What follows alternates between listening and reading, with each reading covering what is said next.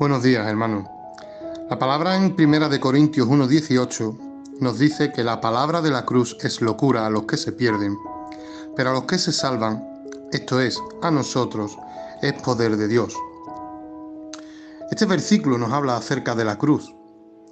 Y si preguntamos a personas no creyentes qué significarían para ellos la cruz, evidentemente muchos llegarían al tema y al punto de decir que es locura. Pero realmente podemos hacer una pregunta. ¿Por qué la cruz? ¿Por qué murió Jesús en la cruz, públicamente y padeciendo la vergüenza? ¿No hubiera podido salvar al mundo con más dignidad y honor? Se quisiera tener a un Salvador que fuera honrado, un maestro aclamado, un glorioso libertador.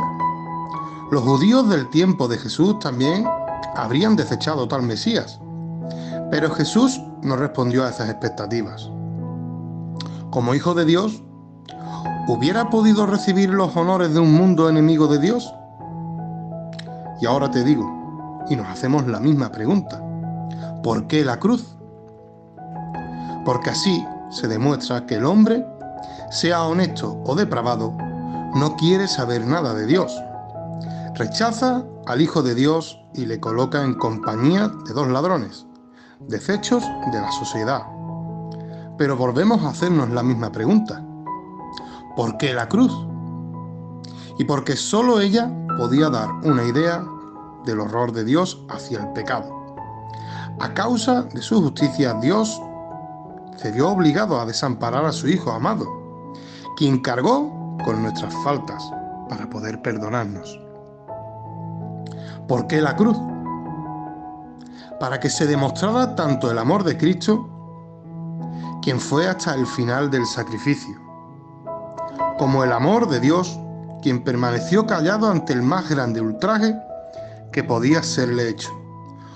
Por medio de la cruz se manifestó la inmensidad de la gracia divina para la salvación de quienes creen y es que sí, ¿por qué la cruz?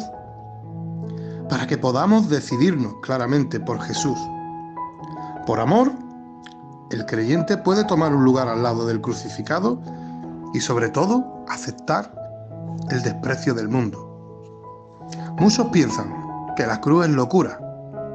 Otros, por la gracia de Dios, han reconocido el sacrificio que Dios hizo y que Jesús tomó en esa cruz.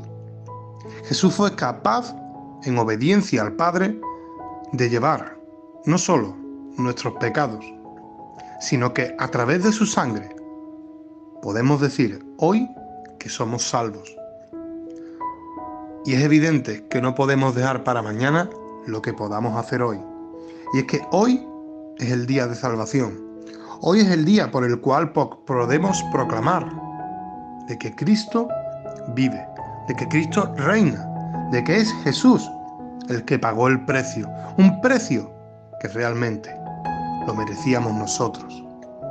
¿Por qué la cruz? Pues porque ahí fue donde demostró todo su amor hacia ti y hacia mí.